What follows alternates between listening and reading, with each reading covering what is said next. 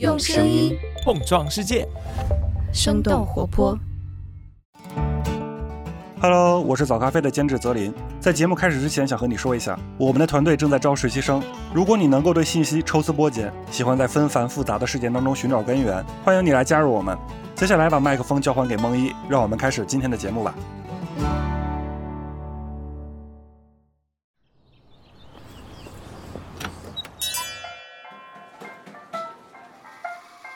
您的生动早咖啡好了，请慢用。嗨，早上好呀！今天是二零二二年的十月二十八号，星期五，这里是生动早咖啡，我是来自生动活泼的梦一，几条商业科技轻解读，和你打开全新的一天。最近几年，读 MBA 的人是越来越多了，而且读 MBA 的人群也有越来越年轻化的趋势。在很多人过去的印象当中，靠着 MBA 镀金的往往是一些中年高管，但是现在很多大学毕业生很早就把 MBA 当做备选项，毕业后获得报名资格就开始备考，特别是一些知名院校的 MBA、EMBA，似乎散发着炫目的光芒，成为许多雄心勃勃年轻人的目标之一。然而，昂贵的工商管理课程未必能够缓解职场人的焦虑。由于商业变革的步伐远比商学院快得多，特别是全球疫情爆发以来，许多焦头烂额的管理者们在传统 MBA 工具箱当中，似乎并不能够找到迅速化解危机的方案。于是，如何帮助学生更好地适应这个复杂多变的世界，成为了现如今各家商学院首先要解决的难题。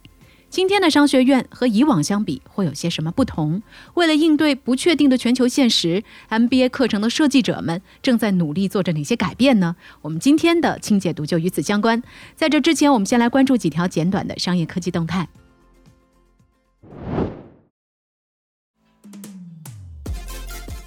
首先，我们来关注一下可口可乐。十月二十五号，可口可乐发布了他们今年三季度的财报。数据显示，公司第三季度的营收超过了一百一十亿美元，净利润同比增长了百分之十四。在二季度上调了全年展望之后，可口可乐再次调高了全年收入的增长预期，而且和年初的预期相比，又提高了大约一倍。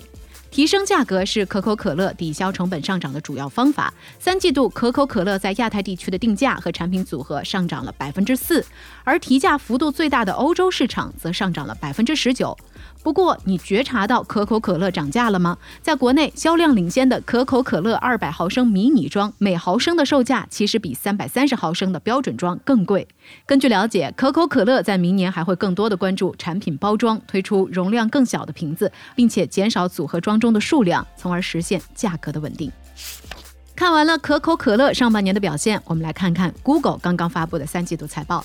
十月二十六号，Google 母公司 Alphabet 发布了他们今年三季度的财报。数据显示，公司三季度营收是六百九十一亿美元，同比增长了百分之六。根据数据供应商 Refinitiv 的分析，这是自二零一三年以来 Google 最慢的单季增速。在收入增长放慢的同时，Google 三季度净利润也同比下降了百分之二十七，而核心搜索广告业务的放缓是主要原因。YouTube 广告收入同比下降了百分之二，这是自 Google 二零二零年调整财报结构，单独报告 YouTube 广告业绩以来，YouTube 广告销售额的首次下滑。对此，Alphabet 高层表示，未来的业务增长还可能会进一步的放慢，已经开始减缓运营费用的增长，并且会在未来放慢招聘速度。最后，我们来关注一下自动驾驶领域的新消息。根据《华尔街日报》的报道，英特尔旗下自动驾驶子公司 Mobileye 正式登陆纳斯达克，以每股二十亿美元的价格募资八点六亿美元。开盘之后，Mobileye 大涨百分之二十七，收盘市值高达二百三十亿美元，一举成为了今年美股第四大 IPO，也是自动驾驶领域最大的 IPO。Mobileye 由以色列知名科学家阿姆农沙舒亚在一九九九年创立，曾经在二零一四年成功上市，不过三年之后就被英特尔以一百五十三亿美元的价格收购。去年年底，英特尔宣布将 Mobileye 再次独立上市，估值高达五百亿美元。不过，由于市场环境不佳，Mobileye 的定价一降再降，最终以一百七十亿美元的估值上市。以上就是值得你关注的几条商业科技动态，别走开，我们马上和你一起来聊聊昂贵的 MBA 正在如何适应快速变化的时代。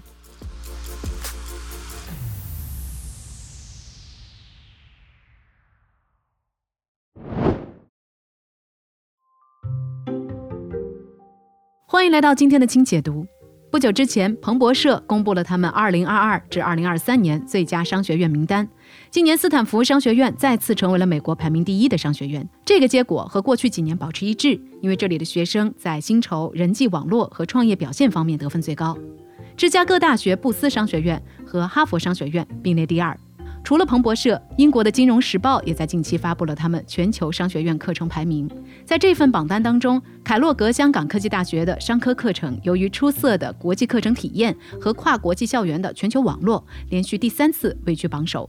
位于上海的中欧国际商学院，因为地理位置和人脉机会，当然还有超过五十万美元的校友平均年薪，位居榜单的第二。耶鲁管理学院因为有着更多接触学界和商界顶级思想领袖的机会，在实现的目标类别当中名列前茅，位居榜单的第三。这两年，无论是各大机构商学院的排名标准，还是 MBA 毕业生的职业方向，都在发生着一些转变。而许多商学院本身也因为疫情等因素的影响，一直处于不断调整的状态。但是，相比起常态化的线上线下混合教学模式和先进的数字教学工具，对于许多 MBA 项目来说，更为紧迫的任务是在教学内容上该如何帮助学生做好准备，迎接各种以前不曾想象过的挑战。就像是斯坦福商学院的院长在接受媒体采访时所说的：“这已经不是一种选择，而是一种当务之急。”美国国家经济研究局近期发布了一篇论文，文中指出，有证据表明，具有商科背景的人相比其他专业毕业的员工来说，并没有明显的优势。他们在加入一家企业之后，也不一定会带来更高的销售额或者是生产力。根据《金融时报》的分析，今天大多数的商学院为了在基本知识和实用技法之间达到某种平衡，课程设置都过分的偏重理论，使得不少的 MBA 项目就像是一座座远离现实世界的孤岛。很多的研究成果在理论层面上优秀而精致，但是和实际商业实践的关系却越来越远。这背后的原因既与观念有关，也和研究排名和经费脱不了干系。但是，作为指导实践而建立的管理学，自诞生之日起就是带着浓厚的世俗味道。商学院在美国刚成立的时候，也是带有职业学院的属性的。培养一名合格的职业经理人，也是商学院最重要的目标之一。但是在当今这个不确定的环境当中，合格的职业经理人所需要具备的能力和素养，已经远远超过了过去的要求。那么，为了帮助未来的管理者们跟上这个复杂多变的时代，现在的商学院在课程内容上又做出了哪些改变呢？变化之一，研究地缘政治的复杂性正在成为教学大纲的重要组成部分。通常情况下，地缘政治不是传统商学院的科目。尽管许多公司现在在全球范围内开展业务，但是高管们通常没有接受过地缘政治分析方面的培训，对于全球冲击措手不及。从疫情引发的全球供应链危机，到俄乌冲突等等一系列地缘政治的冲击，全球化进程也遇到了前所未有的挑战。法国埃塞克高等商学院地缘政治教授塞多米尔表示，地缘政治事件深刻影响国际企业战略的新闻几乎每天都能看见。如何评估和预测政治风险，以及为突发事件制定计划，在今天显得尤为重要。为了帮助学生驾驭日益政治化的商业环境，西班牙埃塞德商学院的 MBA 项目就开设了两门相关课程，让学生接触到地缘政治分析在世界不同地区应用的实践经验。然而，在商学院教授这门课程本身也面临着一些挑战。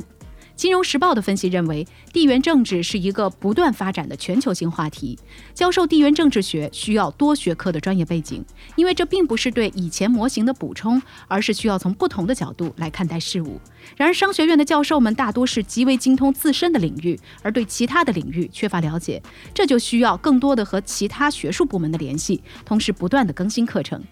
英国华威商学院的实践教授大卫·埃尔梅斯表示：“只有了解真实的商业世界，才能确保管理者们不会在真空当中做出商业决策。”变化之二，更多关于工作场所主题的讨论。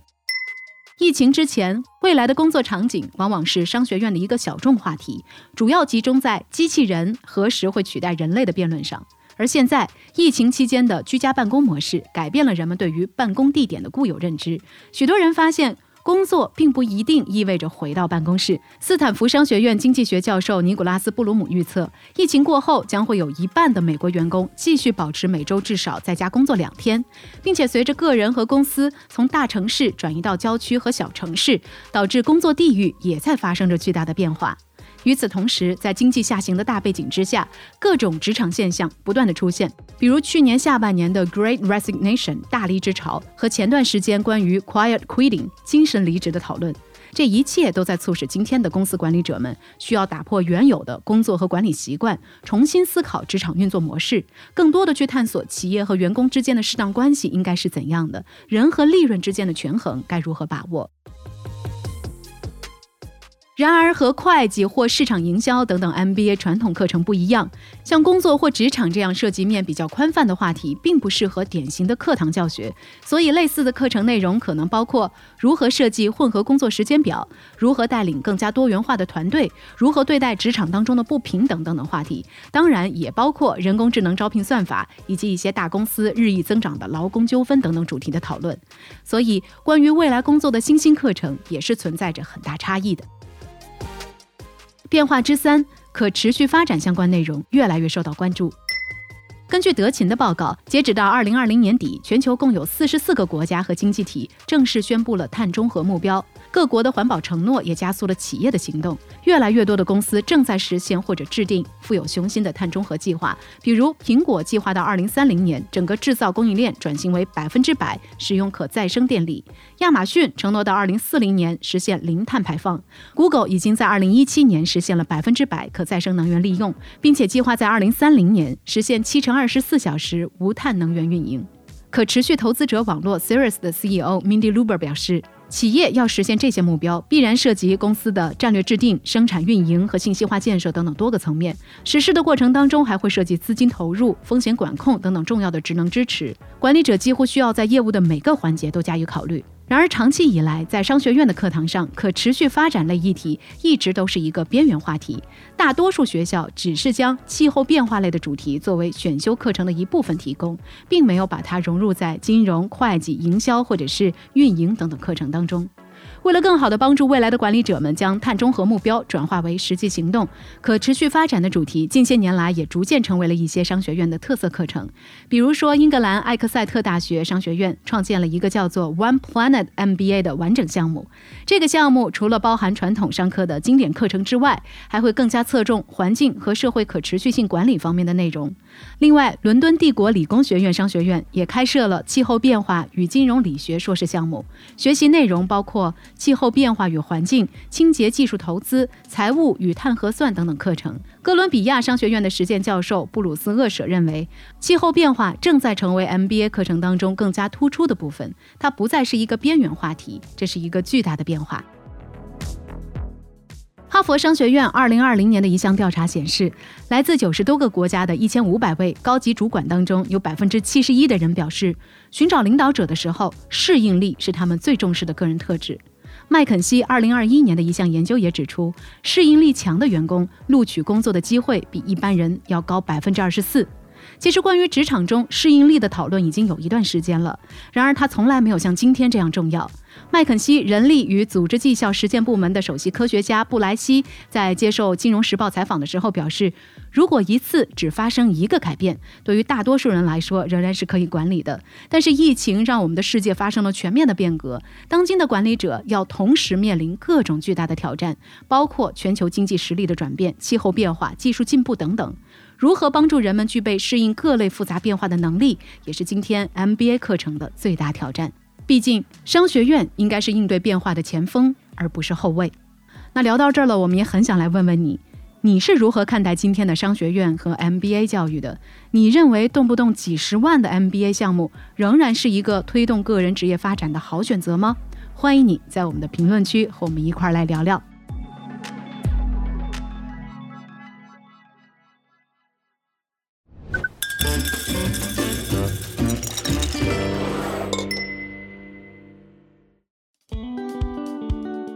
今天又是一个周五，也到了我们回复咖啡豆的时间。我们的听友小王给我们留言说，最近各大电商都开始双十一的活动预告了。但是有一个问题很困扰他，为什么在购买化妆品的时候会送超级多的小样呢？比如说购买的正装是一百毫升，会送你十一瓶十毫升的小样，也就是买一百毫升赠送一百一十毫升。虽然这样看上去比买一赠一更划算，但是这么多小样拆快递的时候，仿佛拆出来了一堆积木，让人丧失了参与双十一的欲望。